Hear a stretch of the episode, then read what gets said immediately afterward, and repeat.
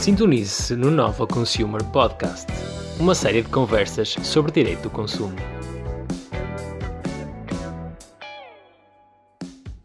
Olá, muito bem-vindos à quarta temporada do Nova Consumer Podcast, dedicada ao tema da resolução de litígios de consumo.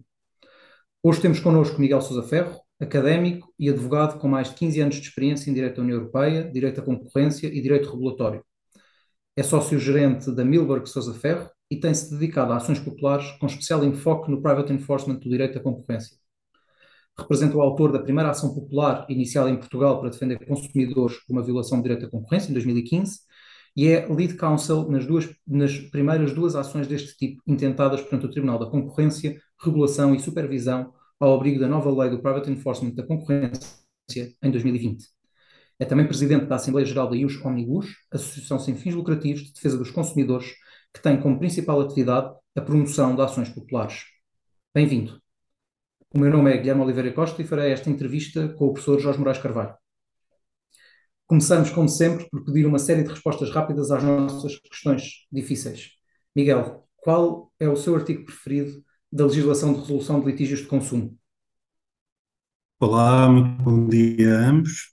Uh, muito obrigado pelo convite, antes de mais, e vou saltar já para, para a pergunta, que é suposto ser uma resposta rápida. Uh, é, uma, é, difícil escolher, mas se eu tivesse que escolher um, eu diria o artigo 22.5 da, da Lei da Ação Popular, um, porque foi provavelmente o passo mais original que o legislador português deu, ainda por cima na década de 90. Ótimo. E se fosse legislador por um só dia e dessem a certeza da sua aprovação, qual é que seria a norma que criarias? Eu criava uma norma que consagrasse de uma maneira muito clara um mecanismo de, de discovery como aquele que existe no, no Reino Unido um, ou pelo menos um regime de acesso a documentos que, que, exigisse uma justificação minimamente razoável de que documentos é que se pretende ter acesso e porquê, um, e que estes fossem depois colocados num data room confidencial, por exemplo, disponíveis apenas a, a advogados e consultores externos, com a obrigação de não divulgar ou usar informação para qualquer fim que não fosse aquela ação. Eu estou a dizer isto porque hoje em dia a principal dificuldade para se ter sucesso em defender os consumidores em Portugal, para mim, é, é esta dificuldade de se ter acesso a meios de prova. Um, mas para ser franco, também não sei se, se o legislador consegue resolver o problema, porque já hoje há um grande desfazamento entre a letra da lei que temos e a realidade da sua aplicação. Portanto, acho que é, é um problema mais de que se calhar cultura do que propriamente de letra da lei. Okay. Pois, eu ia perguntar é se estaríamos preparados para isso em Portugal. É? Exatamente. e, neste sentido, qual é o mito em matéria de resolução de litígios que mais tem de esclarecer em jantares de família? Pois, eu, eu, acho que a minha família já me ouviu falar demasiadas vezes disto e, e já, não, já não há mitos para eles, mas um, em geral, eu acho que o maior mito é que o nosso ordenamento jurídico garante uma tutela jurisdicional efetiva aos consumidores. E eu estou a dizer isto por via de regra ou até na esmagadora maioria dos casos, não, não garante. Muito bem, já vamos desenvolver, se calhar daqui a pouco, um pouco melhor e mais este, este tema. E alguma vez escreveste no livro de reclamações? Escrevi duas vezes, eh, uma vez funcionou e outra não. E podemos saber mais ou menos o que é que, o que, é que aconteceu? Não é obrigatório, uh, obviamente. No, no, caso, no caso que funcionou, foi uma queixa, um, foi uma queixa numa uma compra de um bem de consumo, um, em que depois da queixa a empresa veio de facto retificar o problema. O caso que não Serviu resolveu pressão, foi. Não é? Serviu como pressão sobre a empresa, não é? Sim, exatamente, exatamente. E no caso que não, não funcionou foi no setor da energia, em que a, a empresa não, não, se sente pressionada porque é dominante e, portanto, não há, não, não há pressão a, a fazer. Muito bem, vamos passar então agora para, para, a segunda parte do nosso programa, por assim dizer, em que vamos discutir os temas com algumas, com maior profundidade, especialmente focados nesta questão das ações coletivas, das ações populares. E a verdade é que Portugal tem, desde 1995, a chamada Lei da Ação Popular, a Lei 8395, 31 de agosto, que, e gostávamos de começar pelo, pelo, pelo esclarecimento de cinco pontos rápidos, mas que, na nossa perspectiva, são, são essenciais. Uh, o que é uma ação popular ou uma ação coletiva? É, são dois conceitos diferentes, não é? Uma, uma ação popular, aquela que está prevista na Constituição, no artigo 52.3, e depois é regulada em várias legislação ordinária, mas sobretudo na Lei da Ação Popular. Um, e é fundamentalmente uma ação pela qual se defendem interesses difusos em sentido amplo, e dentro desses podemos estar a defender interesses difusos em sentido estrito, interesses coletivos ou interesses individuais homogéneos, ou uma mistura de, de uns e de outros. Um, e, eh, fundamentalmente, aplicando isto ao direito, dos, à proteção dos consumidores, o que significa é que podemos usar ações populares para, por exemplo, conseguir que uma empresa seja condenada a adotar um comportamento conforme à lei, quando não está a fazê-lo, que altere uh, cláusulas contratuais gerais, uh, que um, tire um produto do mercado que está a violar a lei, uh, e, claro, que indemnize os consumidores por danos causados por seu comportamento ilícito, se esses danos estiverem associados a interesses individuais homogéneos. Isso pega exatamente com a nossa questão seguinte, que é saber que bens jurídicos é que podem ser tutelados por estas ações. Pois é, é, é, exatamente essa. Por um lado, já vimos que é a questão dos interesses difusos, etc., mas quando falamos dos bens jurídicos, temos que ir um bocadinho mais longe do que isso. Né? A Constituição não é clara, uh, ou melhor, a Constituição é muito abrangente. Uh, parece que se pode fazer tudo para proteger todos os bens jurídicos uh, referidos ou protegidos na Constituição. A lei da ação popular também apenas dá exemplos, e portanto é uma cláusula aberta. No entanto, não parece que seja razoável dizer que todos os bens protegidos na Constituição poderão ser tutelados por via da ação popular. Uh, quanto mais não seja, porque, em alguns casos, o legislador parece ter excluído a ação popular para determinadas áreas. Um, não áreas de consumo, não áreas de proteção do consumidor, mas noutras áreas. Portanto, eu, é, é, acho que não há dúvidas que nós podemos usar a ação popular para proteger o consumo, para proteger a saúde, para proteger o ambiente, etc. Já tenho mais dúvidas que nós possamos a, a usar a ação popular, por exemplo, para proteger os trabalhadores. Um, porque aí temos regras específicas que não parece que joguem muito bem com isto. Discussão diferente é se essas regras de direito ordinário respeitam a Constituição. Isso já será uma discussão mais complicada. E, e, nesta sequência, quem é, quem é que são as entidades ou as pessoas que podem propor uh, este, tipo de ações? De modo geral, a Constituição diz que os consumidores e qualquer associação defensora ou fundação até defensora de, dos interesses em causa pode propor estas ações. Uh, qualquer, perdão, eu disse consumidor, mas é qualquer cidadão individual. Um, há legislação ordinária que limita essa legitimidade ativa em setores específicos, por exemplo, nos valores mobiliários. Um, não é muito evidente se essa restrição é constitucional, porque a Constituição diz que é uma a ação popular é um direito político uh, dos cidadãos e, portanto, não é evidente se o legislador ordinário não foi longe demais ao restringir o exercício desse direito. Mas até agora essa questão, tanto quanto eu saiba, uh, ainda não foi discutida nos tribunais. E quais é são as vantagens que existem associadas a este tipo de ações? Ah, são inúmeras. Né? Nós, uh, a principal vantagem que me vem logo à cabeça é que, uh, com uma única ação, nós podemos resolver o problema de toda a gente. Uh, que é um dos grandes problemas do nosso ordenamento jurídico, sobretudo quando estamos a falar da proteção dos consumidores, é de que uh, é impossível uh, defender-se os direitos em tribunal caso a caso.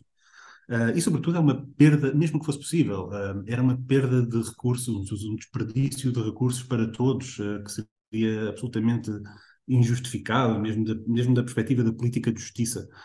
e, portanto, acho que esse é o principal contributo. Nós conseguimos, através de um caso, defender os interesses de todos e resolver os problemas de todos, exceto daqueles, claro, que não queiram ser representados, e esses podem fazer sua, as suas ações separadas. Um, esse, a outra, o outro grande objetivo, ou outra grande vantagem para mim é de que a ação popular, supostamente, é uma ação em que os tribunais e o Ministério Público têm um papel também muito ativo, ou proativo, uh, não só a controlar aquilo que o autor faz, mas também um, na recolha de prova, na descoberta da verdade.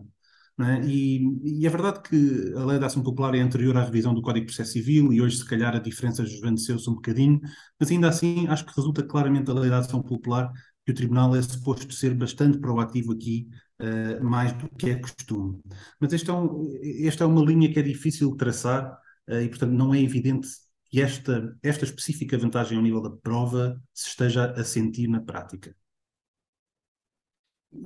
Agora, terminando este leque de questões iniciais, talvez seja uma das questões que muitas vezes está mais na, na cabeça dos, do, dos consumidores quando ouvem falar disto, é no lugar, nos casos em que há lugar à indenização, ou que é, que é suposto haver uma indenização, como é que, tendo a ação sucesso, como é que os consumidores recebem essa, essa indenização? se o consumidor era representado na, na ação, portanto, se se incluía dentro da classe, como se costuma dizer, um, ele terá que fazer algo que o tribunal é que decide uh, para vir dizer a, a, a, ao tribunal, ou melhor, à entidade que o tribunal designou para gerir a indemnização global, terá que vir dizer algo para dizer: olha, eu sou representado, eu quero meu dinheiro. Um, não sabemos o, como é que isto funciona na prática, porque nunca aconteceu. Mas a ideia é de que o tribunal diga qualquer coisa do género, uh, sim senhor, a entidade vai ter que pedir, por exemplo, uma fatura de compra daquele produto uh, e cada pessoa que apresenta uma fatura de compra terá direito a X% ou um determinado valor quantitativo determinado pelo tribunal.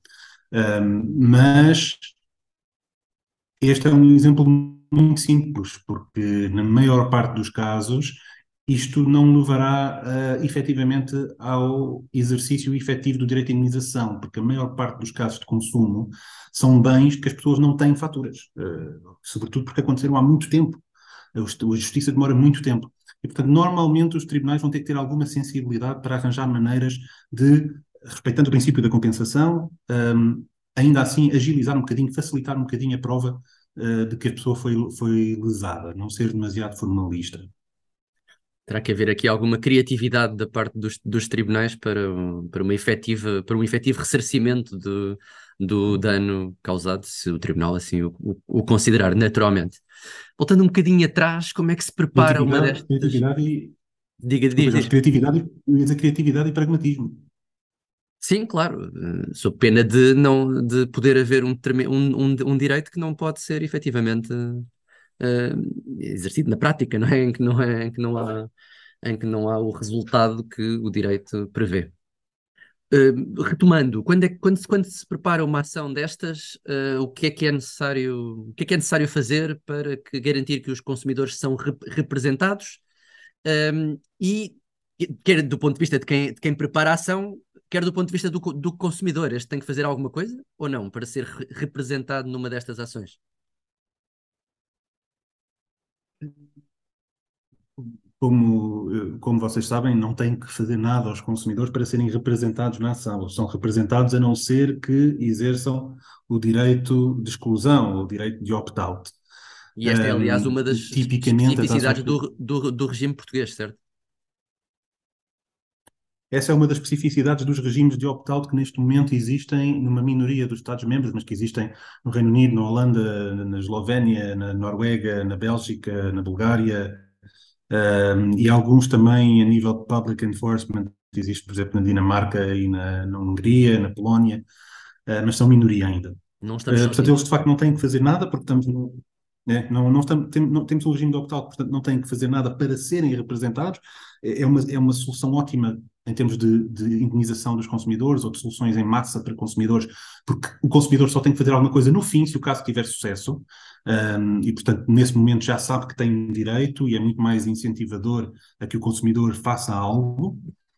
Um, agora, que passos é que têm de ser dados para que eles sejam representados? Uh, por um lado, nós temos que definir bem a classe, ser muito claro quanto a qual é que é a classe de consumidores que queremos representar, porque essa definição da classe vai ser publicada pelo Tribunal. O Tribunal vai mandar um anúncios publicados no jornal em que diz são representados este grupo de pessoas. Uh, é claro, estes anúncios no jornal, infelizmente, não têm visibilidade. Este é, um dos, este é um dos pontos fracos do regime que devia ser revisto porque uh, é, é, por isso é que todas as entidades que promovem ações populares fazem tudo por tudo para divulgar essas ações populares por si, metem nos seus websites, tentam divulgá-los aos média. Uh, porquê? Porque senão não há visibilidade, as pessoas nem sequer sabem que, que a ação está a correr. Claro, o anúncio em um jornal é uma ficção, de certa forma, não é? De conhecimento. É, é, é, é como fixar um edital à porta do tribunal, quer dizer, não, é, uma, é, é, é pouca gente verá. Um, e, e, sobretudo, acho que a melhor solução para isto, pelo menos para chegar aos consumidores que são sensíveis, que são informados, era haver uma base de dados uh, centralizada de quais são as ações populares que estão a correr e quem é que é representado em cada uma. Essa solução já foi adotada, por exemplo, no Reino Unido, na Holanda, no Canadá, por aí além. Portanto, era uma solução fácil de se fazer em Portugal e é pena que ainda não, não se tenha feito. Mas há dados que demonstrem que os consumidores nesses países vão consultar essas bases de dados? Também me parece estranho que, que um consumidor, conhecendo, um consumidor médio, normal, uh, que tenho ideia que é bastante desatento e, e, e, distraído, não sei se irá ver re realmente essas bases de dados. Mas sempre é mais qualquer coisa do que, é, mas, do que o que temos agora, não é? É, é isso, é mais qualquer coisa. É isso, é mais qualquer coisa, mas estamos a falar, acho que temos que diferenciar dois momentos. Um deles é o momento inicial, em que um, seria demasiado oneroso estar a, exigir às pessoas que fizessem um investimento brutal em divulgação, porque iria implicar centenas de milhares de euros para conseguir, de facto, informar uma, uma percentagem significativa dos consumidores. Claro. Então, a única coisa que nós podemos fazer um, é garantir que, se as pessoas estiverem atentas, são informadas. Uh, não podemos estar a, forçar as pessoas a serem informadas, porque muitas não querem ser. Um, por um lado, é isso. Eu acho que onde é, onde é preciso muita atenção na divulgação é no final. No final, sim, quando está em causa divulgar que já há um direito de indenização, então aí tem que ser feito um esforço redobrado de dizer às pessoas, olha, atenção, há um direito, portanto, aí sim devem ser publicados anúncios claro. uh, nos meios de comunicação social de outra maneira, não é? Não é apenas aquele anúnciozinho clássico, mas, sei lá, uma página inteira no jornal, uh, deve, deve tentar, deve haver alguma outra forma de publicidade, esperemos a atenção dos média, uh, aí sim acho que acho que há muito trabalho para fazer. Uh, os primeiros casos vão ser test cases, né, de ver como é que nós conseguimos chegar aos consumidores e uh, vai ser um, um, trabalho progressivo, né? porque no início as pessoas até vão estar desconfiadas, nunca viram aquilo, uh, não sabem, né? se for uma iniciativa privada as pessoas até vão pensar que se calhar que estão a tentar enganar, né? portanto seria importante que isto fosse também uma iniciativa pública uh, para as pessoas poderem confiar mais no, no esquema antecipando um pouco, porque ainda vamos falar um pouco mais sobre, sobre, sobre o processo, mas agora fiquei curioso e gostava de saber quando é que achas que vamos ter os primeiros, os primeiros casos quando é que esperas? Quando é que, eh, numa perspectiva otimista ou mais pessimista, conforme, conforme queiras, quando é que achas que vamos conseguir ter os primeiros, os primeiros resultados? Se por resultados quer dizer uma, uma decisão judicial transitada em julgado que condena a indemnização global, um, não acho que seja não acho que seja realista esperarmos isso em menos, no melhor dos cenários, daqui a três anos. No melhor dos cenários um, para, o, para o caso que eu penso que está mais avançado. Um, não quer dizer que não aconteça antes, mas tendo em conta a perspectiva, a atitude altamente litigiosa que as empresas têm revelado, acho que três anos é até otimista. Um, por outro lado, não quer dizer que não tenhamos um desfecho bastante anterior em caso de transação, e, e é perfeitamente possível que venhamos a ter algumas transações, se bem que em Portugal um, está, a acontecer, está a acontecer exatamente o oposto daquilo que uh, muitas pessoas receavam que acontecesse. Né? As pessoas receavam que as ações populares fossem usadas para pressionar as empresas a fazer transações quando não têm, quando não têm razão, mas pronto, para não, para não haver problemas fazem transações. Em Portugal é exatamente o contrário mesmo quando já foram condenados por autoridades públicas uh, e eles próprios confessaram o comportamento, as empresas continuam a lutar para não indenizarem consumidores. E, nunca, e, e, vão dizer que não, não, afinal não houve infração. Uh, portanto, estamos numa situação também um bocadinho extremada para o outro lado. Certo. Isso passa, passando exatamente agora para uma vertente um bocadinho mais prática na, na, na lógica processual, acho que seria interessante também vermos um bocadinho como é que processualmente estas ações se desenrolam e também o que é que normalmente é mais complicado de, de fazer prova. Um bocadinho era que agora focarmos um bocadinho nesta parte. Uhum. Um, a ação popular, em bom, em bom, rigor, não é uma forma de ação. A ação popular é um direito de legitimidade ativa, não é? Obriga a algumas adaptações processuais. Portanto, no fundo, o processo vai seguir uh, as regras de processo normais, uh, num processo ordinário, se for o caso, uh, do, do, tipo de processo que estiver em causa. Portanto, o que é que será diferente? Será diferente que no início, e isto é muito importante perceber-se, Assim que o, assim que o Tribunal recebe uma, uma petição inicial, normalmente há ali uma verificação de alguns aspectos formais e imediatamente é notificado, citado o réu. Nas ações populares não é assim. Antes de ser citado o réu, a petição inicial vai ao juiz e o juiz vai fazer uma primeira aferição de mérito. É uma coisa muito similar, similar ao que se faz numa providência cautelar de procurar fomos boni iuris. Né? O, o, juiz vai olhar para aquilo e dizer se acha que aquilo tem pernas para andar. E se achar que não tem pernas para andar, tem que rejeitar liminarmente a petição inicial. Nem sequer se chega a citar uh, o réu. Isso, é, isso é, um, é, um é, o primeiro passo de controle uh, do nosso ordenamento. Um, depois, uh, se o juiz entender que sim, que há ali uma, uma aparência de direito, pelo menos, uh, vai avançar com a ação, vai ordenar a citação dos consumidores, a citação do réu e a notificação do Ministério Público. Depois o resto esta tramitação é relativamente igual até que chegamos, com, bem, ali, com a diferença de que o Ministério Público pode intervir a qualquer momento se achar que o autor não está a representar. É isso, Miguel, por acaso, de... ia, ia aqui interromper-te só para fazer qual é que é o papel que o Ministério Público costuma assumir nestas, nestas ações. O Ministério Público uh, aparece repetidamente um, a dar a sua opinião sobre o que está a passar no processo. Uh, fala no início, fala no meio, vai fazê-lo no fim. Um, é claro, depende dos casos, depende do, das pessoas que, que estão a, a, a, tomar essas decisões no Ministério Público, mas temos exemplos de um, alguns, um, alguns procuradores eh, da República que são bastante uh, ativos, até, até promovem a obtenção de meios de prova novos, por exemplo. No ação. bom sentido ou no, ou no mau sentido? Na tua no bom, perspectiva, no bom claro. Não, não, não, não, no, bom, no bom sentido, quer dizer, o Ministério Público diz, olha, é útil, nós temos aqui mais provas, pá, espetacular, não é? Está, está exatamente a, defender os interesses do, do, da justiça e dos consumidores, portanto, no, muito no bom sentido. Um, e também temos outro, também temos exemplos do Ministério Público que uh, atua não numa lógica de proteger os direitos dos consumidores, mas numa lógica apenas de, de, formalista de proteger a legalidade. Por exemplo, dizer este tribunal não tem jurisdição, deve ir para outro tribunal, e fica-se fica um bocado por aí. Um, eu não conheço nenhum caso em que o Ministério Público tenha de facto se, substitu se tenha de facto substituído ao autor. E é uma pena, porque nós já tivemos, eu conheço pelo menos um caso de uma ação popular em Portugal em que isso devia ter acontecido, na minha opinião, e não aconteceu. Uh, portanto, uh, era importante que, na minha opinião, uh, há um gabinete da Procuradoria-Geral da República que olha nomeadamente para ações populares é? e, deve acompanhar as ações populares, e seria interessante se houvesse um, uma, ali uma redefinição de regras, de modo a que fossem pessoas que estão nesse gabinete com mais sensibilidade para isto, que acompanhassem as ações populares, independentemente de onde elas acontecessem no país, mas pronto, mas isso implicaria alterações estruturais a, a, a regras de, de, do Ministério Público que talvez sejam difíceis.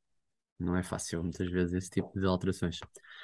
Eh, Portugal, como vimos, foi pioneiro no, no, tratamento destas, destas matérias, a par de outros países eh, que aqui identificamos.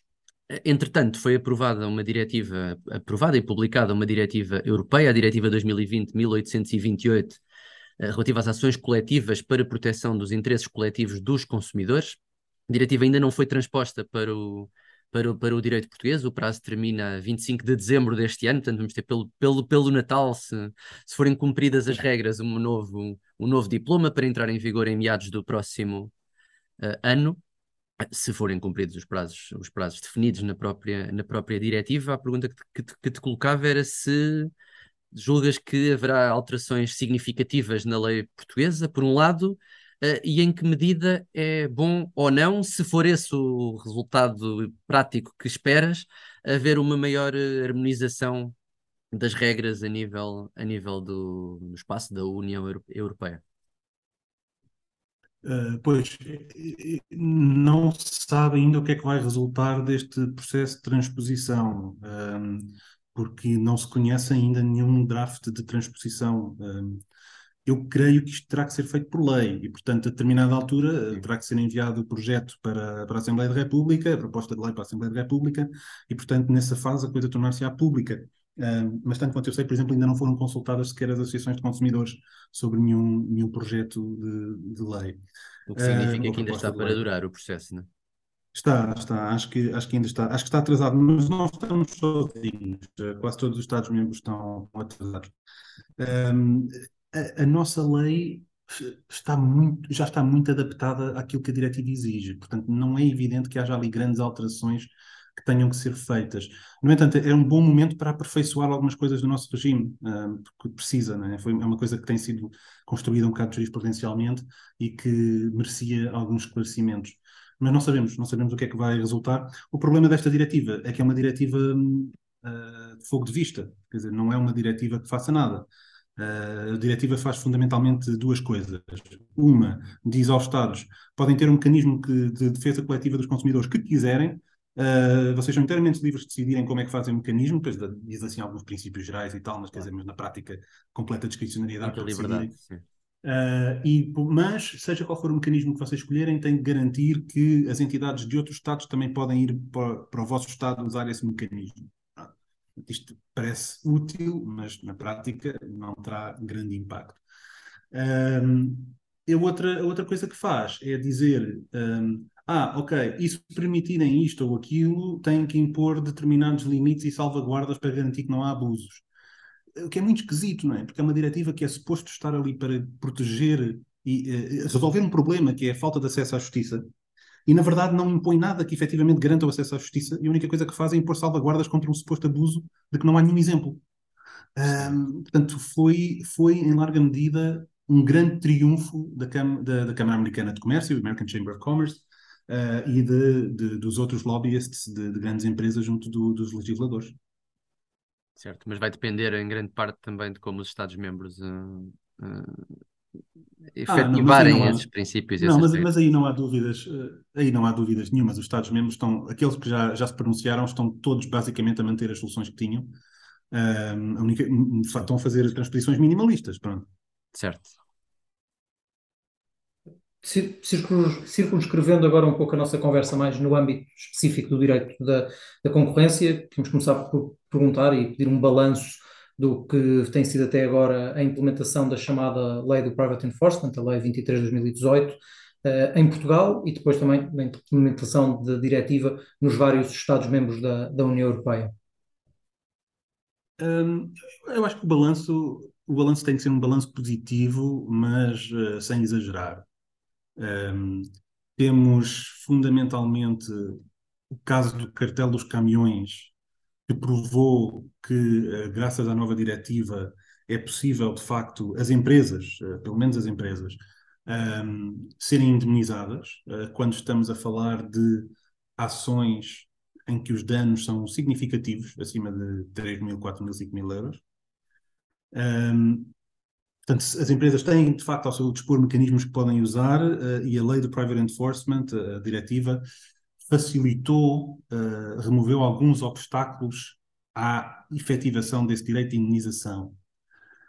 Mas isto tem, muitos, tem muitas uh, reticências ou muitos, muitas, muitas condições ou, ou, notas de rodapé que têm que ser feitas, porque um, por exemplo, isto só é verdade para casos standalone, nos casos, eh, para casos follow-on, nos casos standalone, uh, continua a ser muito, muito difícil provar uh, direitos, uh, na esmagadora maioria dos Estados, pelo menos dos Estados da Europa continental, um, e na verdade, na verdade, como sempre, os grandes esquecidos disto tudo têm sido os consumidores. Uh, a diretiva não se preocupou de todo com garantir a proteção dos consumidores, aliás, excluiu de propósito essa, essa regulação, e ainda não há exemplo nenhum um, ehm, de uma ação pós-diretiva que levou à indenização dos consumidores.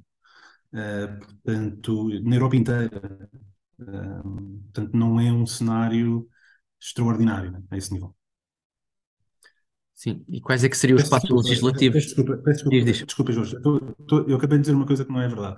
Há, uh, há um ou outro exemplo em Espanha uh, de ações no cartel dos caminhões, desculpa, no cartel dos carros, ou em, em, vários cartéis dos carros, que levaram de facto à indenização, creio que já para aí de uns 5 ou 6 consumidores, pelo menos. Uh, numa situação muito, muito específica em que são ações individuais, mas tem que são feitas por um mesmo escritório que tem centenas de, de litigantes. Portanto, não é, zero, não é zero, mas o impacto é bastante reduzido, não é? É, sim, é, é absolutamente da mínimas. Eu, eu aqui, antes, antes de avançarmos, queria só pôr aqui uma outra pergunta. Referiste que, era, que está a ser complicado, principalmente nos casos de standalone, provar direitos. Quais, tanto, é o mesmo próprio direito de indenização que está a ser difícil de, de provar? O que é que tem sido mais complicado a esse respeito? Uh, nos, nos, processos standalone, claramente, uh, o direito de indenização, a ilicitude, uh, a parte da ilicitude é muito, muito difícil de provar por causa dos problemas de acesso a meios de prova. E por causa da, da atitude de, de, dos tribunais para com, para com isso, e sobretudo quando estamos a falar de, de questões de meios de prova supostamente confidenciais. Um, esse é que é para mim o grande desafio a parte da quantificação dos danos, que teve tanta atenção ao longo do, dos tempos, uh, não é verdadeiramente problemática porque os tribunais acabam sempre a chegar à mesma conclusão. Que é, ok, eu sei que isto causou danos, uh, bem, se de facto chegam a essa conclusão, que causou algum dano, ou se são obrigados a, chegar a essa conclusão porque estamos perante um cartel, um, eles dirão, eu sei que isto causou danos, os economistas de lá dizem que, da rede dizem que não causou danos nenhums, os economistas do autor dizem que causou imensos danos, uh, portanto, agora vou, por equidade, decidir mais ou menos aquilo que me parece justo. Um, ehm, portanto, eh, isto dá acesso à indenização. O, único problema é que é, é, que é um bocado uh, aleatório, é? depende dos tribunais a que vamos. Isto tem-se assistido muito em Espanha, em que temos tido indenizações entre os 5% e os 22% para o mesmo cartel, no mesmo mercado. Uh, e, portanto, isso é um bocadinho injusto. Ehm, mas, eh, mas, pelo menos, mas pelo menos chega-se a algum quantum. Muito bem. E achas que seriam necessários passos legislativos adicionais para um maior desenvolvimento do private enforcement do direito da concorrência? E se sim, quais? Vou bater na mesma tecla acesso a meios de prova, claramente.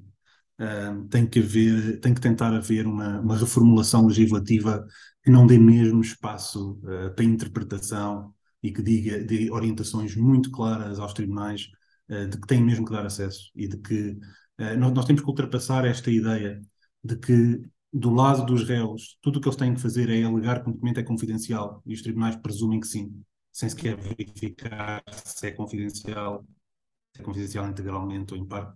Esse é logo o primeiro problema. Porque, por um lado, é muito fácil às pessoas lá de lá dizerem ah, isto é confidencial, e por outro lado, as pessoas que estão a tentar ter acesso ao documento, é-lhes imposto um ónus inacreditável, um ónus verdadeiramente diabólico para conseguirem ter acesso ao documento. Sobretudo se for um documento confidencial, mas mesmo que não seja, o que, é, o que é a parte mais extraordinária, mesmo que seja um documento não confidencial, ainda assim os tribunais não dão acesso e, e exigem como se houvesse ali algum interesse que estivesse a ser usado. Um, Portanto, há aqui, uh, há aqui um problema de mentalidade que, que, tem que ser ultrapassado. Eu acho que, não, como disse há pouco, não sei se o legislador consegue resolver isso por via de lei, mas podíamos tentar. Um, mas seria importante que o aplicador do direito, quando está uh, a decidir estas questões, pensasse verdadeiramente: ok, se a maneira como foi feita não serve, de que maneira é que pode ser feita? Como é que isto como é que isto efetivamente pode ser feito na prática e funcionar, é? e se calhar mostrar o caminho para a frente. Por exemplo, um juiz do Tribunal da Concorrência já fez isso uh, com alguma originalidade, dizendo: uh, olhem, eu acho que vocês não fundamentaram o suficiente o requerimento, porque, e é natural porque vocês não sabem o que é que está lá no processo, portanto vocês não conseguem fundamentar melhor o requerimento. Então o que eu vou fazer é, eu dou-vos acesso ao processo, mas vocês não podem copiar nada, não podem usar aquela informação para nada excepto para me fazer um requerimento mais fundamentado de porque é que vocês precisam deste documento ou daquele e para quê. Okay? É, um, é uma atitude Sim. muito interessante, porque nos permite, de facto, uh, conseguir preencher o ónus da fundamentação, não é? Uh, curiosamente, essa decisão não foi impugnada. Foi recorrida. Pois. portanto, foi, foi, logo impugnada. Foi logo impugnada. E, portanto, e, e, e isto é, isto é problemático porque faz os casos arrastarem-se durante muito tempo, não é? porque nós estamos a pretender ter acesso e depois isto vai ser vai ficar à espera durante meses e depois vem uma decisão a dizer que sim, que nós podemos consultar o processo para pedir, para pedir a prova. Nós fazemos isso, vamos pedir a prova. Quando houver um requerimento a dar-nos acesso, vai haver outra, outra impugnação.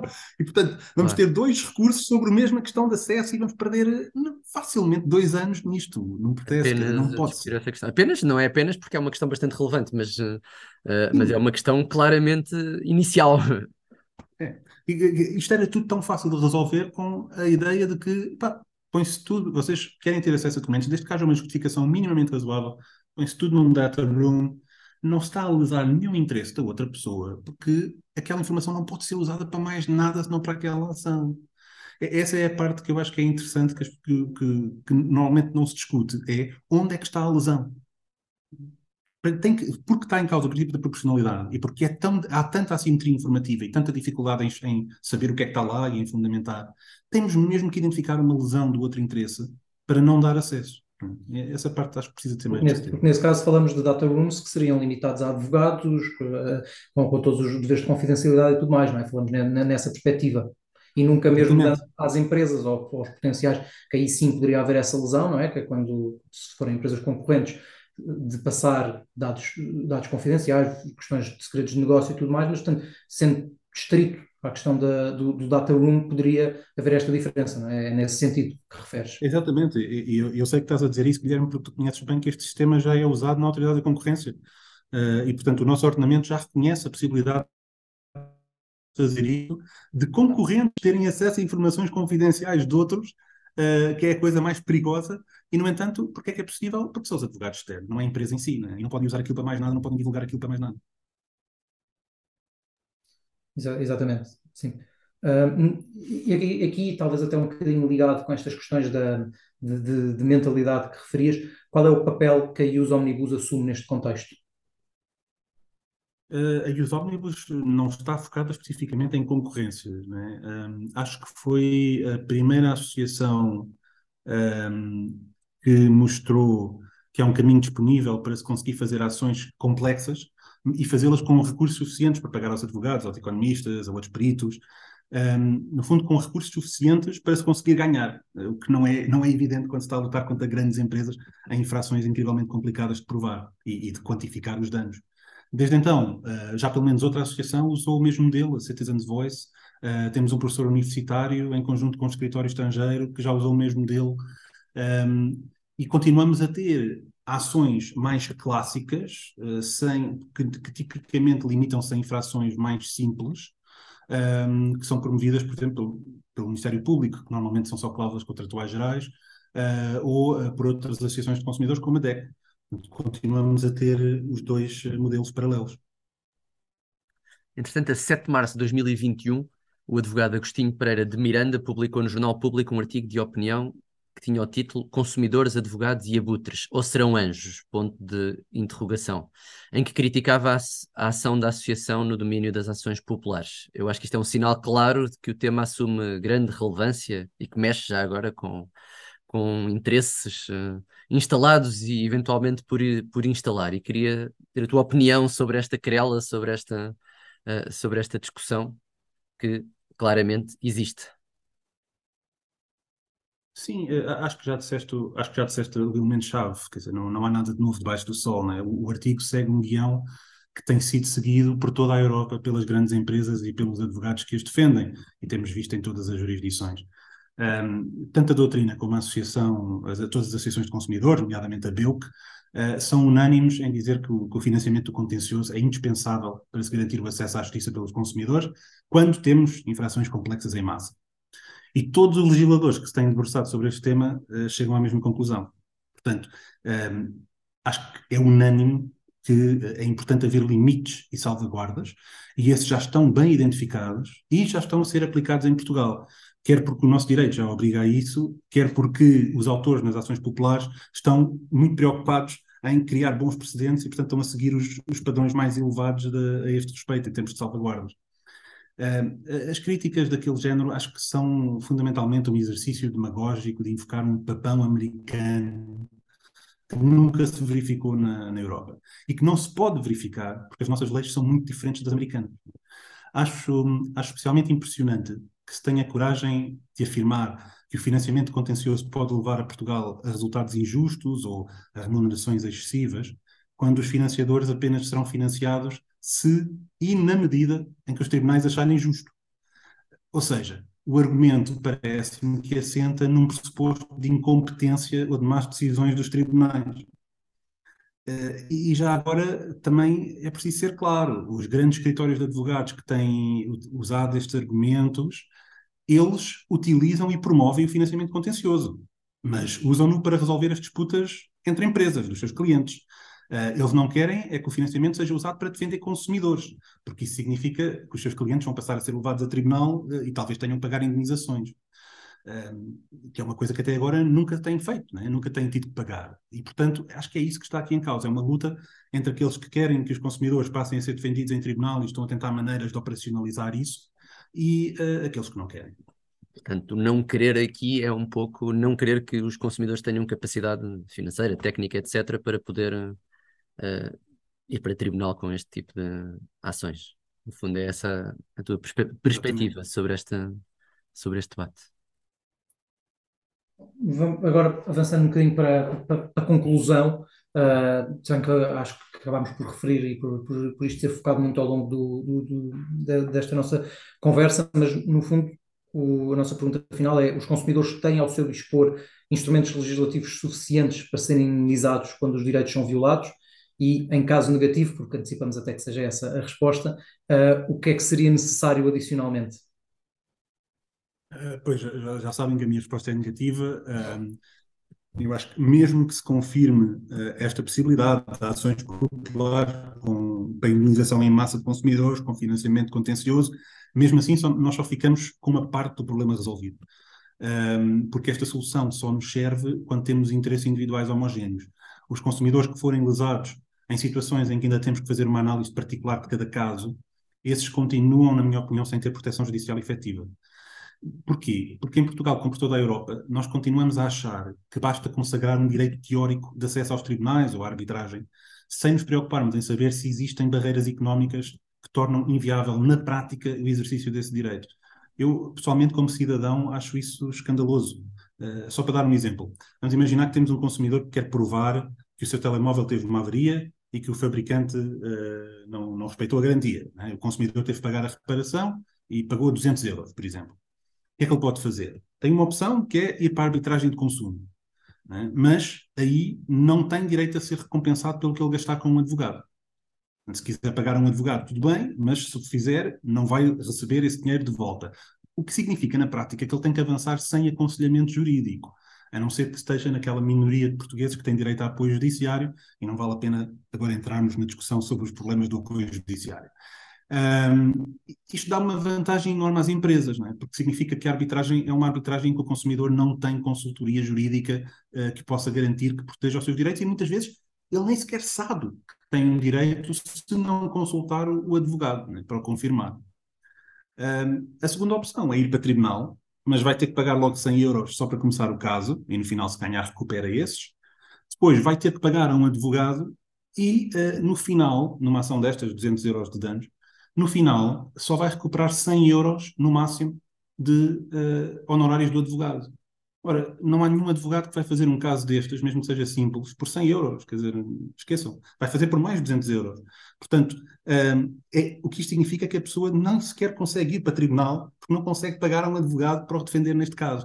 Há aqui um limiar, o nosso ordenamento, e os ordenamentos da Europa continental todos, acho eu, vivem com este limiar mínimo de há um certo montante abaixo do qual as pessoas não, não é racional elas irem para tribunal litigar.